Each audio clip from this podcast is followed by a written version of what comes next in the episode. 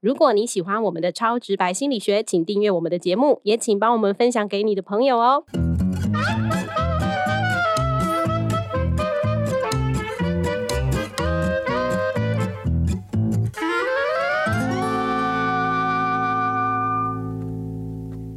Hello，大家好，欢迎收听超直白心理学，我是小白。我是赵淑和。嘿，老师，我们农历年已经过了，年终也领过了，可是我相信有很多人是对原本那份工作这个有想要转职的感觉。年终的时候，特别是如此。那你嘞？我其实就是有想要转职当一个大家都会很羡慕的职业，叫做贵妇。放鞭炮，但是我一直没有找到那个缺，所以没有办法。那是因为大家还不知道这个消息啊。今天节目一播出，是不是号码牌又要被抽光了？希望大家赶快来抽号码牌哦。好啦，那不过相信就是很多人在面临说想要离职或是转职之前，都会非常的焦虑，然后呃就会不知道说自己到底接下来的人生选择哪一条道路才是适合自己的，所以就会有点犹豫、踌躇不定。所以呢，我们今天特别邀请到百度人生设计的执行长。吕亮正老师要来跟我们分享转职到底是考虑什么样的条件，然后怎么样可以找到自己真正想做什么。Hello，亮正老师。嗨，Hello，两位主持人小白跟赵老师，还有各位超直白心理学的听众，大家好。嘿，老师自己有自己的节目啦，所以声音还算好听啦，应该不错啊，很棒很棒。先请老师介绍一下，就是百度人生设计这一间公司到底是在做什么呢？哎，我们我们家我们家公司其实主要的营业项目是就业跟职业生涯的辅导了啊。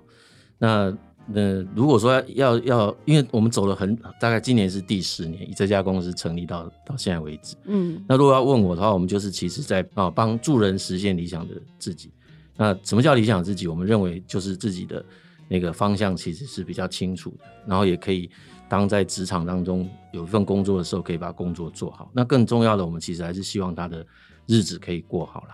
那这个叫做找好方向、做好工作跟过好日子这三件事情，如果可以啊实现的话，其实我们认为那个人生就可以活好。所以百度就是在啊陪伴、支持、赋能啊一个。职场工作者可以去活好他的人生，这样的一家公司是百度，不是超度哦。嗯，是百度，而且是真正百度人那个百度。其实有点类似学校有一些职涯发展中心的那个角色嘛。对，学校职涯发展中心也是我们啊合作的一些机构啦。嗯，就是全国大概现在目前我们初步之前有统计过，大约有九成以上的学校都跟我们有过一些往来跟互动。嗯嗯。那老师为什么会想要成立这间公司？是你在呃人生的过程当中有遇到什么困难，还是说你周边有很多的呃后辈，他们就是常常遇到这样子的困境？这个其实我在一些节目都有 提过了啊。其实一开始呃我是呃被邀请的身份是业界的这个身份被邀请到就业中心去演讲，去分享怎么协助非自愿性离职的民众。重返职场，一开始是这样。那呃，主要看重的就是我们有心理学的背景啊，另外也有职场的背景。那我在职场，我曾经有创业的经验，那也在啊上市公司当人事的主管哦，所以其实呃当时的那个啊在承接政府就业辅导的这个机构，他们就觉得说啊应该是可以请我去分享有关。就是企业端到底怎么在选择人才这件事情啊？嗯，那一开始都是以个人的身份来做这些工作。对，那一直到一个契机是，呃，我一直我跟我的 partner 就是林俊宏俊宏老师，我们其实一直觉得以前在执行这个辅导的啊专案的时候，其实可能当时为了避免把整个计划交给某一个特定的机构或厂商，嗯，那我不晓得是不是这个原因啊，就是。我们发现，它针对一个啊一个 TA 或者是一个个案好了，那它的介入历程当中有很多的介入的方法，可是每一个介入的方法是由不同的机构或者是不同的老师在负责。嗯，那我其实一直觉得这样的方式好像不太对劲。对，我们一直主张应该要有一个比较有系统性的一种介入哈，那这样的帮助会比较可能不会遗漏，也不会重复。嗯。那也很呃很庆幸，就是在一百零五年，就二零一六年的时候，新北市政府他们就比较率先的要做这样的一个实验计划啊，就是他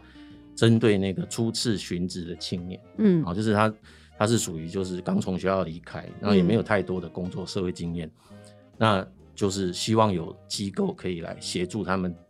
打造个人化的一个发展计划，这样、嗯。或者就业跟职业生涯发展计划。那我们那个时候就对这样的一个计划非常感兴趣。那当然机构也是呃很热情邀请我们嗯参与啦。不过那时候他就是说你一定要有一个机构嘛，你不要是在不可能再用一个个人的身份在跟政府互动。对，所以我们就是在这样的因缘际会底下才去成立了一个这样的组织。其实百度就是类似引水人，对不对？就是希望带着他到对的地方去，回头是岸没有啦。那我想问一下树和老师，就是你自己在辅导的过程当中，应该也会遇到蛮多想要转职的人，对不对？是，其实呃，生涯智商是我们在智商的呃，就是服呃提供这样的服务的其中一块。嗯，嘿，其实好像常常都会遇到这种对自己人生未来感到很迷惘的状态，因为未知所以感到恐惧，然后就会踌躇不前，或者是说就是担心东担心西，就是不知道自己考虑的是不是够周全。嗯，你刚刚讲到说会感到茫然啊，或等等这些，但是其实我们在生涯的这个苦恼，其实它是出现在不同的年龄层。我也曾经会有家长来找我，但是呃，你看我刚刚讲的是家长、欸，对，哦，那他就会变成是我的小孩应该怎么选大学的科系，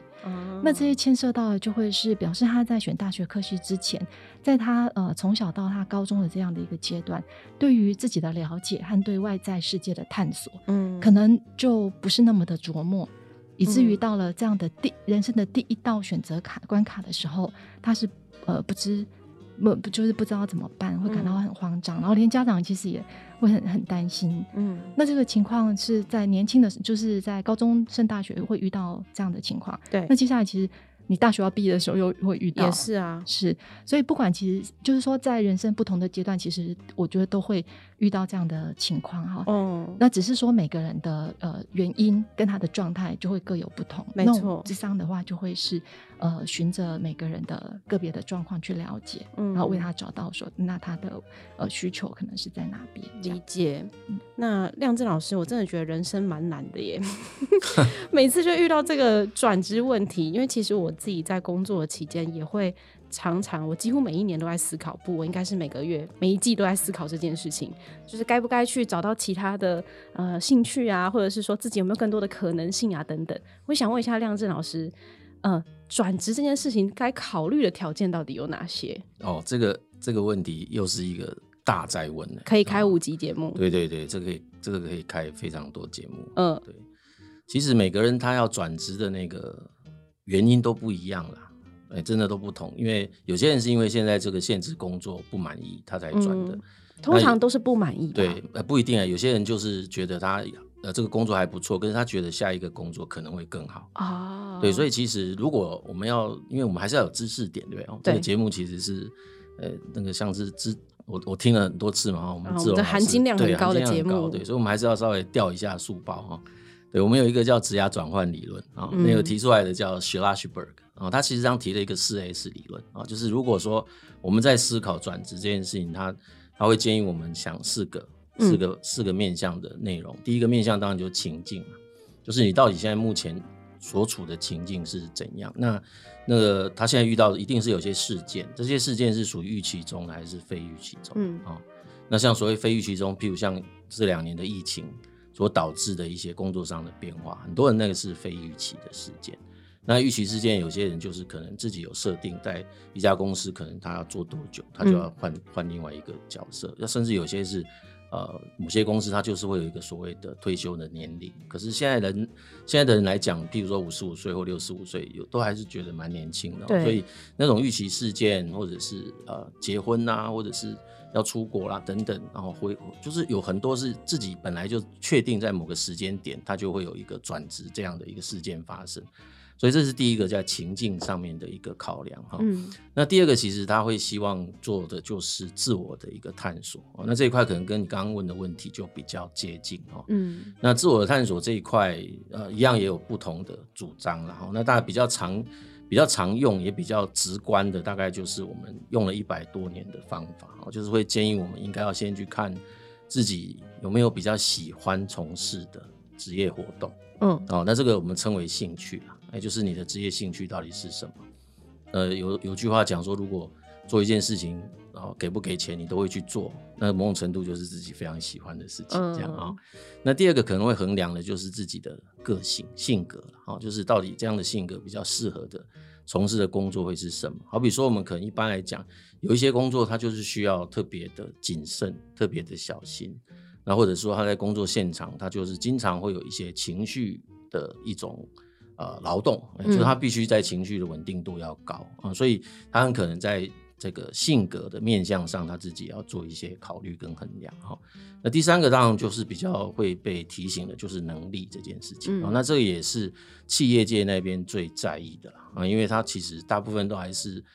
这个是马马上可以验证，而且他就是要求要激战嘛。哎，现在的企业不太容易让人家有花太多时间等你哈，所以第三个部分大概就要衡量说，我如果要转，那到底现在转换过去那边的啊那个份工作，我有没有能力去胜任它哈？那第四个考量点呢，当然就是现在也蛮多人会考虑到，就是价值观的，好、这价值观的部分。那价值观主要是自己在意的一些啊项目嘛，同事相处的融洽性啊，或者是这个组织。啊，这个企业组织它的一个啊名声啊，或者是那个啊主管会不会很猪头啊？每一个人在意的事情其实都不见得会相同啊。那这是一个我们说这一百多年来我们谈讲这个叫适配论的一个嗯逻辑哦。那其实它是最最容易去啊协助，也最容易自己做探索的嘛。如果我们没有太多的啊协助，没有一些专业的人在帮忙做引导，很可能我刚刚讲那四个面向就比较容易可以。自己就有办法去把它解析出来。嗯那第三个 S 其实主要就是在看的是所谓的支持度啦，support，就是你要做转职也要去衡量说，那我假设没有那么顺利转换，对，那我到底能不能够继续活下去？这样、嗯哦，尤其是经济收入。那或者说在这个过程当中，你的重要他人他到底支不支持？最后第四个就要去考虑到就是策略啊、那其实这个就是包括那个整个那个标的物的选择啊，还有求职的一些行为的嗯前期准备跟求职历程当中啊、那个申请就是履历表的的撰写啊、申请啊，甚至面谈等等，还有包括工作条件，这些其实都是要学的。可是这些其实在学校是没有教的，哎，就是呃，好像大家都认为理所当然就会哦，那其实不然啊，因为我们发现有有蛮多的人在找工作这个过程都是跌跌撞撞的，就是都是在失败当中慢慢的成长的。因为很多老师也跌跌撞撞，对啊，就是都是这样。啊事实上这个是可以学的，而且嗯它也是一门学问。哎，就是它本身就是有专门的学者专家，他是在研究这个议题。哦，嗯这个议题叫那种叫高效能的求职行为啊、哦。所以这个四个 S 就是情境的分析、个人的分析、支持度的分析，还有策略的分析。这块就在转职之前必须要做一些考量。哇，听起来真的是蛮累的哎。可是现在很多人是拍脑袋决定的啦，就是冲动性的转职啦。就或者是哎寡杯啊，去找神明问看看，说这样子会不会对对很好不？止神明，现在那个其实还有很多另类的老师也都生意很好。对啊，对啊，我已经去问过什么占星的啦、八字的啦，然后哦差神明还没有问而已。其实其实那些也都有有一套理论来解读，嗯怎么样子做出转职的决策，嗯也蛮不错的啊、多参考了。只是说，大部分我们在实实物咨询的过程，还是会碰到，呃，问问越多，他越越迷茫了、呃因为其实不一定会得到相同的结果。也是，嗯，可是就是因为未知没有体验过，所以害怕嘛，才会觉得不知道该如何选择。那舒和老师，你觉得就是面对这样的一个心理状态，该不该转职这件事情，考虑的条件有哪些呢？像刚刚呃亮正老师提到的几个点，也是我们会陪着案主去探索的。那就会遇到，比如我们刚刚讲到企业它需要的是集战力，对。那现在如果我还不到那里，但是我又希望我能够转职，那我们会很清楚知道说你需要蹲点跳还要再多累积哪些能力？，对你可能需要去累积。可是嗯现在接下来就会遇到一个问题是，假设呃当事人自己求职者我不愿意呢，那就不要转啊。哦但是他又有其他我们讲好多面向的考量，比如价值观哦的考量等等。哦，这些或者是说他的这个收入等等的考量，这些都是会去影响一个人在到底要不要去做考呃转职的考量。嗯所以，我们其实就会需要再再更进一步的去了解说，那所以如果你不愿意到，那对你而言纠结困难的点是什么？讨论这些事情是表示说在，呃转职的这件事情上，有一些事情对你而言是特别重要的，嗯所以你没有办法放弃它，然后它一直影响着你，会纠结在心里说。就是这些东西在推动着我一直不断思考我要不要转职，所以我们嗯会对于这些点会需要再多一些讨论。那所以假设举例，他今天讲说，呃，就是呃，我要多赚一点钱，哦，但是多赚一点钱，他其实有太多的每个人的原因可能不同，对。他会觉得说这个薪水这样就是错待了我，那所以就表示说你有被正确的对待和被看见，对你来说是重要的。所以不管其他的条件如何，这件事他被纠结到，那对你，也就是说，呃，听众朋友听到这，呃，假设我们来听这个部分的时候，就就可以去思考说，对你来讲，什么点就是呃是很呃根本很重要的，没有办法来撼动。嗯。那譬如你就说啊，我想要我需要多赚一点钱，是因为我想要分担家里的这个家计，那就对。对你来讲说，家庭对你很重要，那是一个很根本在你心中的一个呃不可动摇的，尽管可能还有其他的元素，嗯。那这个原因我就是过不去嗯。等等，所以我们会需要知道说，当你想要转职的时候，你心里很就是需要停下来，坦诚的去面对了自己说。你很在意，你说你要转职的那个点，到底对应到你自己心里的什么，它才会是驱动你出现那个念头，嗯纠缠不清，说我我想着我要转职，就是、那样子。当你想清楚之后，才有可能比较就是说呃踏实，踏实着说呃好了，想到最后就发现那不要转好了，那你也会比较踏实嘛。哎、对，可是是常常就是有缺点就会有优点嘛，所以你才会在那边摇摆不定啊。你可能认为这个，比如说价值观冲击到你，可同时他的福利跟薪水很好的时候，你就会又觉得说，可是我觉得钱也很重要啊，还是会遇到就是找很多挣扎的点。所以刚刚舒和老师的意思其实就是说，要去知道自己生成最重要的那个动力在哪里嘛。就是当你在选择的时候，想好之后，就会有这个出路。可是有很多人，他其实是在转职过程当中会有很多的心理障碍的，因为他可能同时觉得，哎、这里不好，所以我想离开，同时又觉得，可是这样也不错啊，所以他就被自己绑住。所以我也很好奇的是，想要问那个亮正老师，就是在这样的过程当中，到底要怎么样去发掘自己内心真正的样貌是什么呢？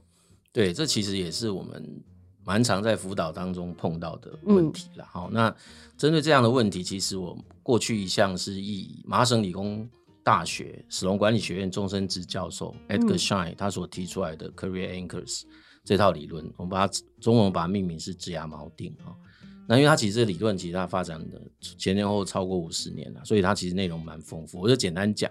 是让他从他观察他一些啊从史隆毕业的这些 MBA 的学生，长达十二年的这个时间当中，他发现每一个人在职业生涯发展的历程中，都会有一种倾向，那种倾向就会想办法在内在会有一个自我的认同的角色。嗯那这个内在的自我认同的角色，他希望可以透过外在的工作实现出来。这个他当时就讲，这那个内在的角色是怎么形成的？就是我们自己在职场发展过程当中，会不断的跟自我的对话，就是我到底能做什么，我想做什么，跟我在在意什么事情。因为我们在啊、从事各种啊、任务的执行的过程当中，那个结果就会有很多的回馈。嗯你从回馈当中就会知道我自己能不能把一件事情做好，对我想不想去做哪些事情。那当我遇到一些两难决策的时候，比如你刚刚讲那个纠结点的时候，嗯我这时候如果有个外在选项是不能够让我内在的动力同时都满足，这这个时候的所谓价值就会浮现。嗯对，那这个三项、三项、三个面向的学习跟认定，它会形成一种，它就称为叫 career anchor。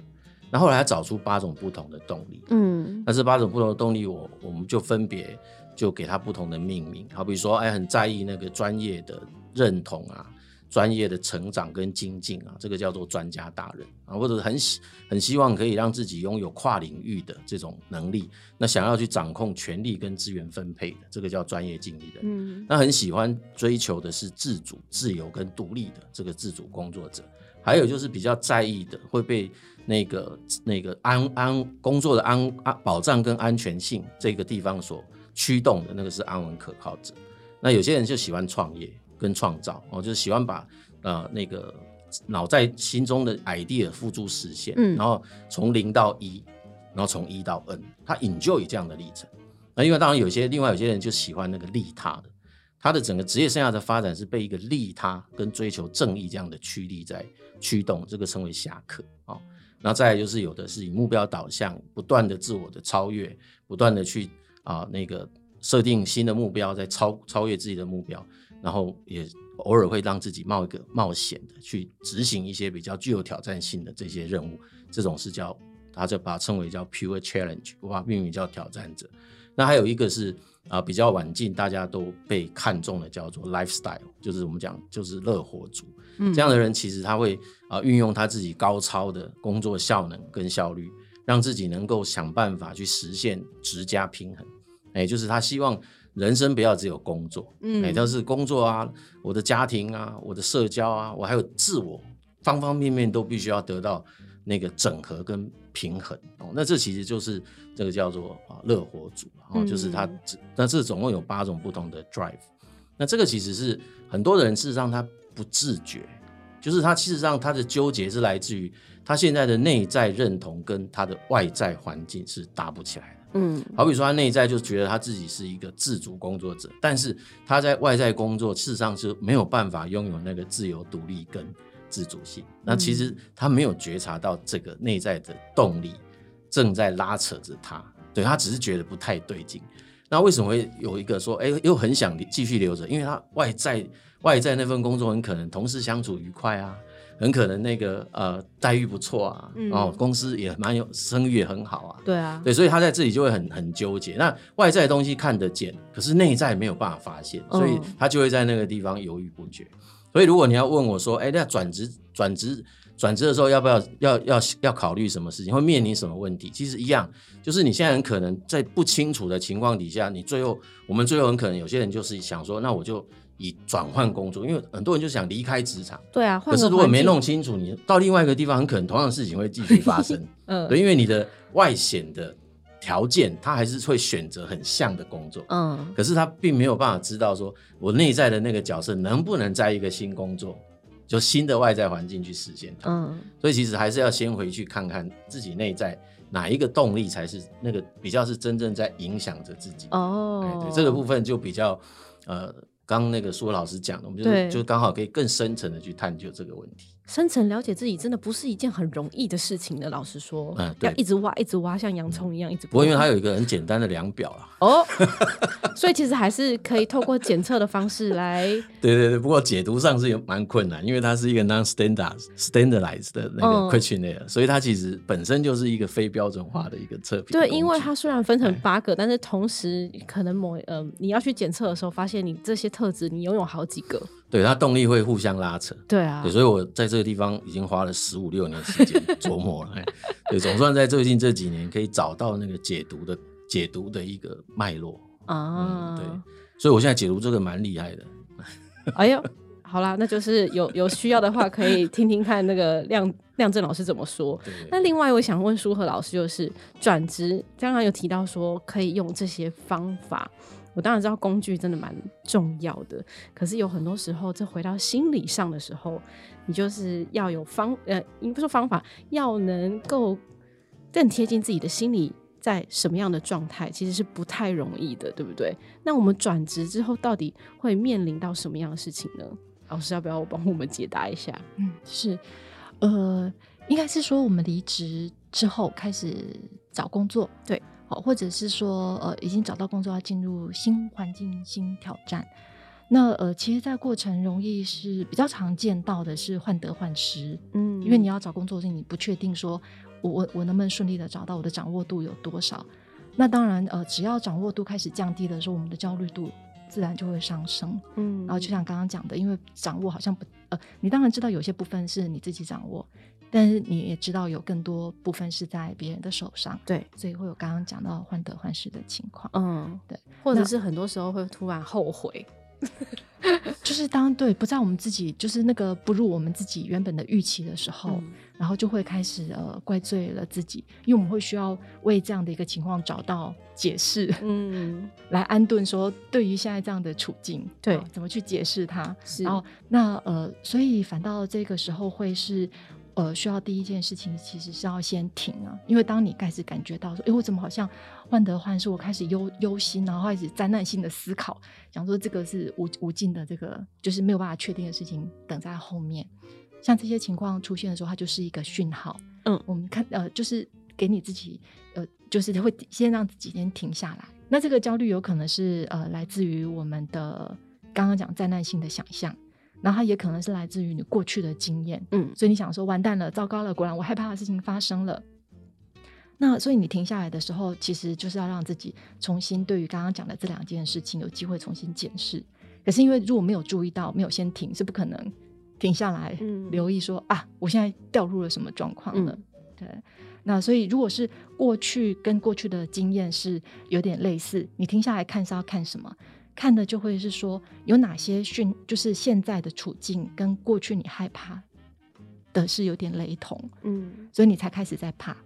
然后，但是这时候你就要去看这个以外的线索，嗯表示说你没有看全面的线索，你看的是跟过去你害怕的一些经验对，哦，就是去 match 到的，你只注意那些线索，而其他的你没有注意，嗯所以你就怕起来了。这就有可能跟呼应刚刚那个什么亮正老师所说的，就是你还没有完全了解自己的话，换到下一个环境，其实又会重蹈覆辙。是是，因为你去到一个新的环境，但你没有真的开启了一个新的经验，嗯依然在用旧的经验，呃，在这个面对你的新的环境。所以，就算是你的这个呃焦虑起来的时候啊，一定是有对应到你的旧经验，可是一定不会是只有那些线索。那所以你能够有讯号说，诶，我好像现在开始要被淹没，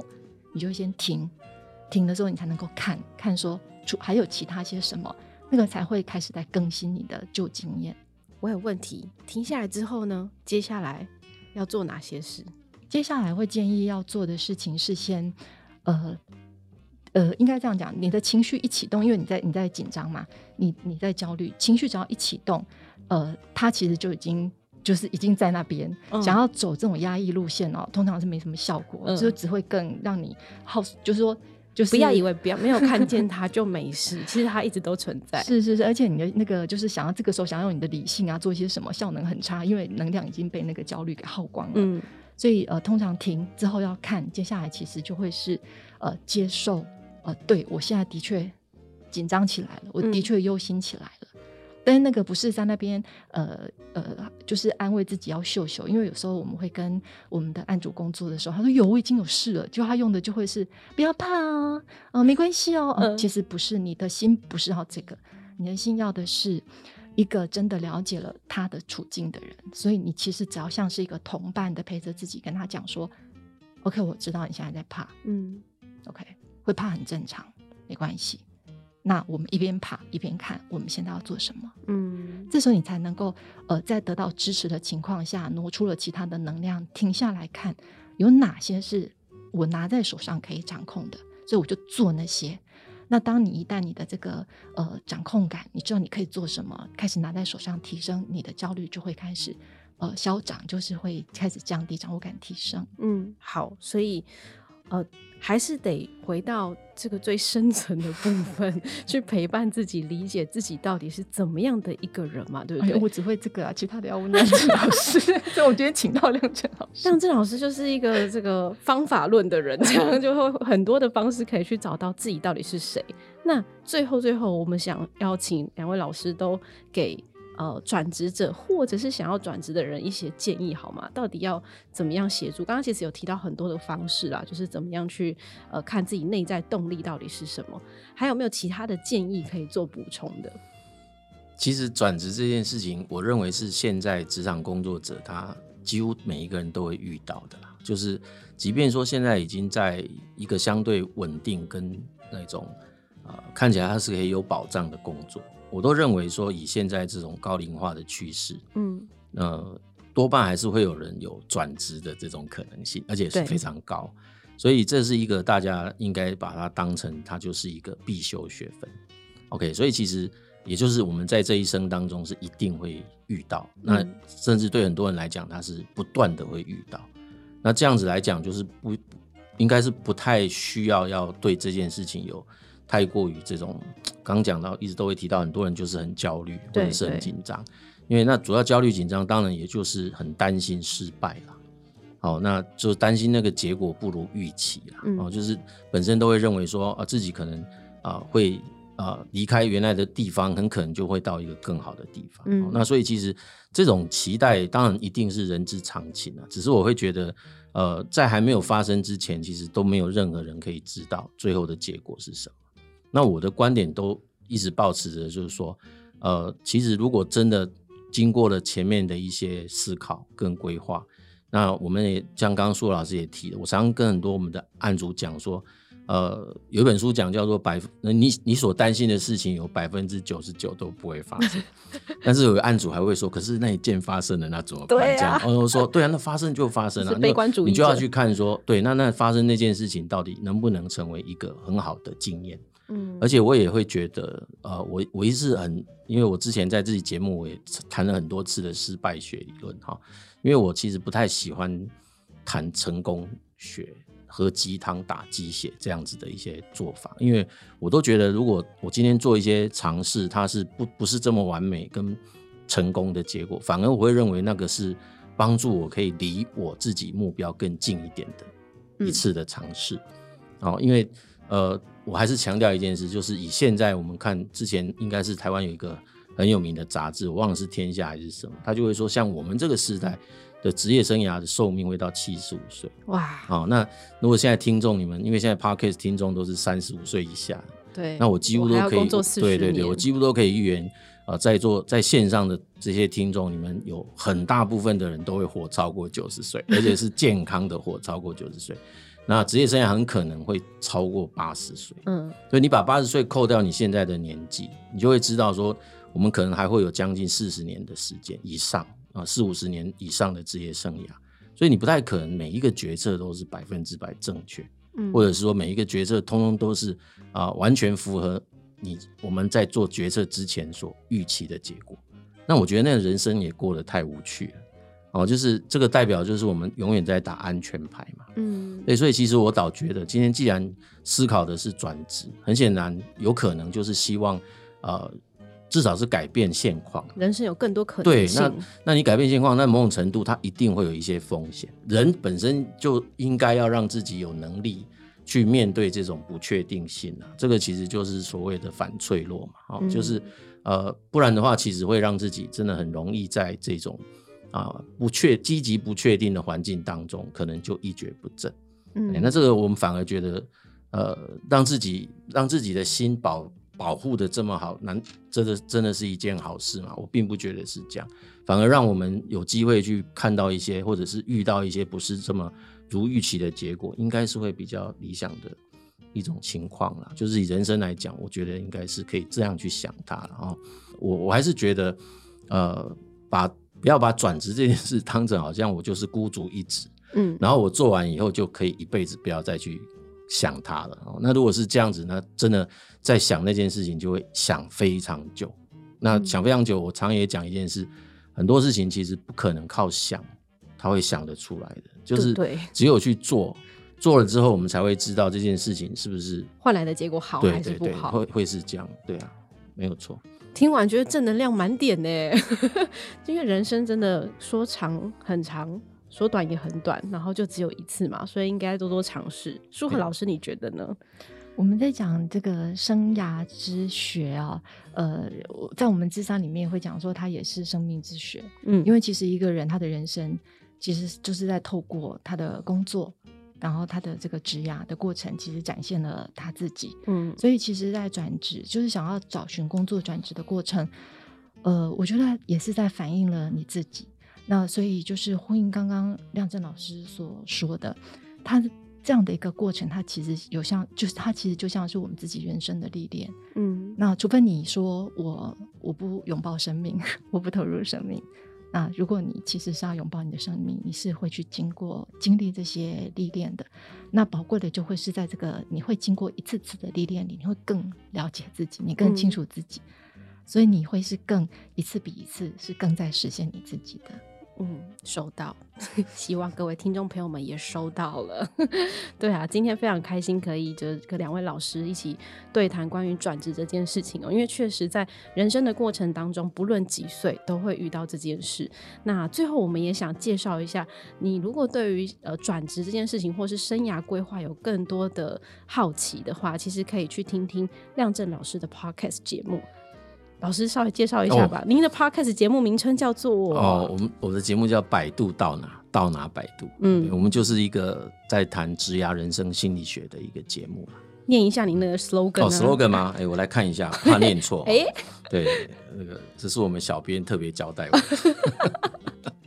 每一次的那个节目开头都会听到老师讲这句 slogan。对对对，他说所有人生大小事都是百度的事。当所有人都在教你怎么做，百度帮你找到你想做什么。哇，听起来是不是很励志呢？好了，现在 Podcast 这么方便，然后不止听超直白心理学，同时也可以听听这样的节目，然后让你的人生更顺遂。那今天的节目就到这边告一段落了。如果喜欢我们的节目的话，也欢迎在 Apple Podcast 下面按五颗星，然后同时帮我们留言鼓励我们一下，或者是跟我们有更多的互动。那当然，我们也有 IG 跟 FB，也欢迎大家随时过来留言喽。那今天的超直白心理学就到这边告一段落啦，谢谢大家收听。拜拜，谢谢老师。好，谢谢小白，谢谢所有老师，谢谢亮正老师，拜拜，拜拜，拜拜。